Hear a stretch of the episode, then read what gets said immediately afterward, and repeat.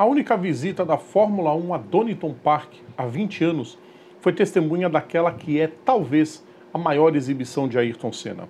Com um carro muito inferior aos seus rivais da Williams, Senna usou das condições instáveis do clima para esmagar a concorrência, desde a primeira volta, considerada por muitos a volta do século, com direito à provocação do brasileiro com o patrocinador master da corrida.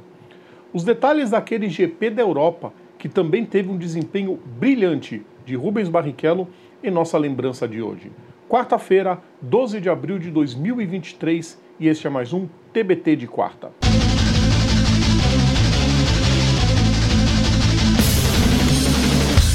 Salve a todos os nossos ouvintes e seguidores, serão todos bem-vindos mais uma vez. Eu sou Rodrigo Vilela e hoje é dia de TBT de quarta, é dia de relembrar mais um momento clássico das pistas. Antes de começar, aquele pedido que eu sempre faço para vocês, deixem o like nos nossos vídeos, compartilhem nosso conteúdo, inscrevam-se no nosso canal e ativem as notificações, aumentem o engajamento e a gente cresce cada vez mais.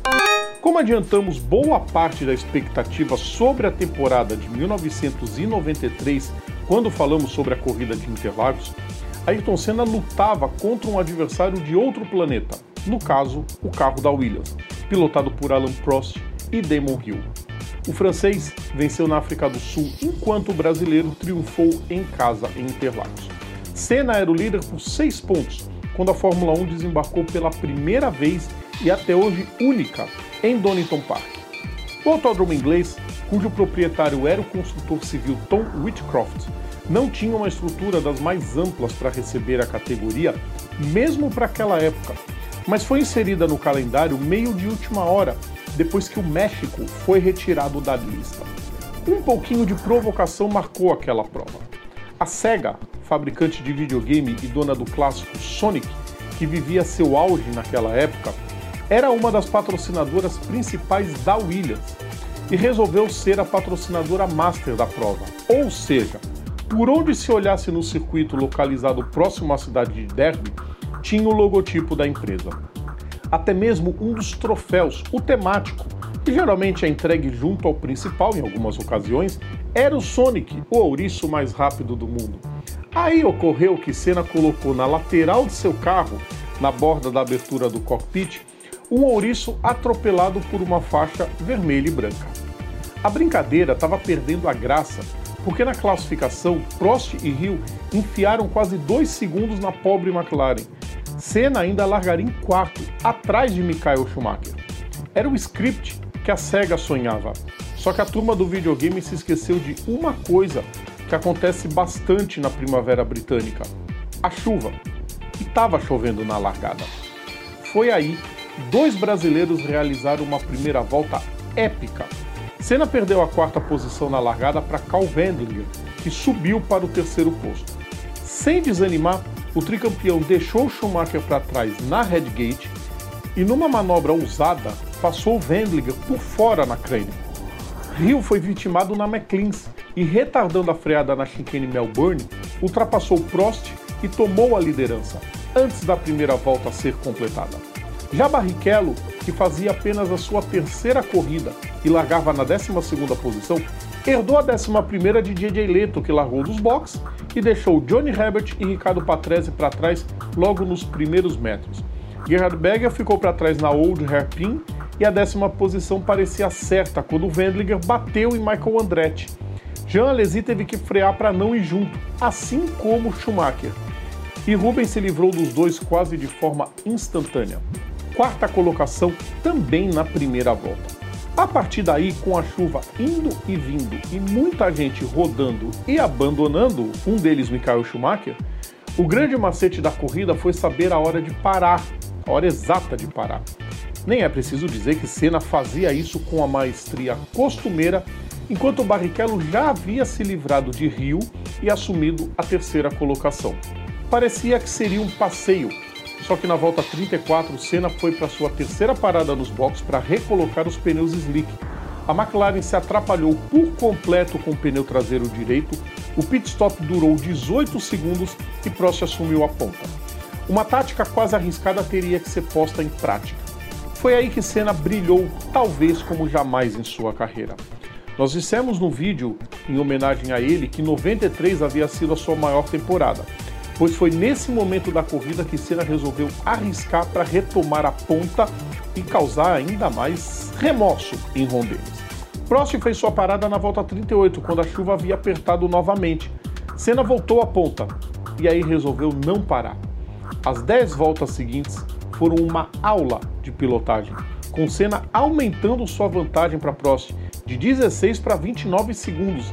Lembrem-se, o brasileiro estava de pneus slick na chuva. Praticamente nocauteado, Prost retornou aos boxes na volta 48 e Senna, além de anular a desvantagem, ainda colocaria uma bela vantagem para qualquer outra adversidade. E a maré positiva aumentou de vez quando o francês deixou o carro apagar. Barrichello subia para a segunda colocação e a Williams, visivelmente derrotada, ainda viu o francês retornar à pista com uma volta de desvantagem para Senna. Hill tomaria a segunda colocação na volta 55, quando Barrichello fez o seu pit. Mas o momento foi errado e duas voltas depois ele parou de novo para voltar aos pneus de chuva. Enquanto isso, a Williams fez tantas paradas, 6 de Hill e 7 de Prost, que no final eles não tinham mais pneus novos de chuva para completar a prova.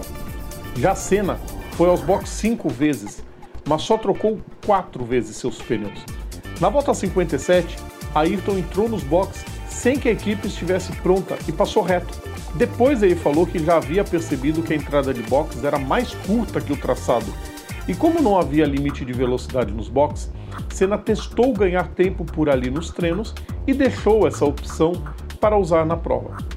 Anos mais tarde, Reginaldo Leme revelou que em uma entrevista Senna só fez isso porque havia obtido aprovação da direção de prova e que pediu segredo porque a categoria poderia um dia retornar para lá. A vantagem disso tudo? Senna fez a melhor volta da prova justamente quando passou pelos boxes. Já no fim, depois de seu último pit, Senna relaxou e passou a administrar a enorme vantagem, o que fez Rio ser o único a completar a prova na mesma volta de Senna, que venceu com absurdos 1 minuto e 24 segundos de vantagem para o britânico. Lamentavelmente, Barrichello não chegou ao fim. O piloto da Jordan havia retomado a terceira posição de forma até confortável, mas ficou sem combustível a seis voltas do fim. O terceiro brasileiro na prova, Christian Fittipaldi, completou na 16ª colocação. Outro que mereceu aplausos foi Johnny Herbert, que repetiu a quarta colocação de Interlagos tendo feito somente um pit stop. Sim, o britânico da Lotus passou quase 65 voltas correndo com pneus slick, numa performance de deixar qualquer poupador de equipamento boquiaberto. A extraordinária volta de Senna, tão gigante quanto a de Barrichello, mas enfrentando carros e adversários bem melhores, foi escolhida como a melhor primeira volta do século, com direito à placa no museu que já não existe mais. Ah, no pódio, é claro, Senna não se fez de bonzinho e ergueu o troféu do Sonic sem pestanejar à frente de Rio, Prost e de toda a cúpula da empresa. Como bom brasileiro, embora ao final da temporada ele tenha perdido o título, ele não perdeu a piada. O adesivo do ouriço atropelado não apareceria mais no carro, e o troféu estilizado ficou escondido numa sala até 2020, quando a equipe divulgou a foto dele todo empoeirado nas suas redes sociais. Quase como um clamor popular, os fãs imploraram para a equipe dar mais destaque e o pedido foi atendido, fazendo o troféu ser colocado na sala nobre de troféus. Donington jamais voltaria a receber a categoria. Em 2009, chegou a assinar um contrato que a colocava como substituta de Silverstone como sede do GP da Grã-Bretanha, mas problemas financeiros impediram a reforma do autódromo, hoje administrado pelo ex-piloto Jonathan Palmer. Dentre as categorias mais importantes, o circuito cedia uma das etapas do Mundial de Superbikes. Mas não tem quem esqueça daquele 11 de abril de 1993. Pessoal, eu falo sem medo de ser equivocado. Aquela corrida em Donington Park foi a maior pilotagem de Ayrton Senna na Fórmula 1, mas de longe. O, o, o revés que ele tomou no pit stop da McLaren, ele reverteu com pneu slick na chuva, derrotando o Prost que estava com o pneu correto, fazendo a distância aumentar, é brilhante. Quem vê os melhores momentos da prova não, não imagina que tenha sido tão dramático e tão, e tão necessária essa mudança de estratégia por causa do, do erro da, da McLaren. Uma performance incrível, foi uma performance de, de colocar para sempre na história. Felizmente essa prova está para sempre na história. Felizmente a McLaren é, é, reconheceu a importância daquela corrida e colocou o troféu do Sonic dentro dos seus principais troféus. E é uma pena que Donington não receba, não tenha recebido mais a categoria. É um circuito maravilhoso. Mas enfim, vocês gostaram, pessoal? Eu acho que vocês gostaram, com certeza. Essa corrida é inesquecível. Não só para o Senna, mas também para o Barrichello. Fez uma brilhante corrida também o Barrichello em sua terceira prova pela Jordan. Quarta-feira que vem tem mais um TBT de quarta. Lembrando sempre, todo o nosso conteúdo está no YouTube, está nas plataformas digitais, ou então assinando o nosso feed is.gd barra programa Papo Veloz. Sigam também nossas redes sociais, Facebook, Instagram, Twitter ou TikTok. É só procurar por PGM Papo Veloz. Um grande abraço a todos e até a próxima. Tchau!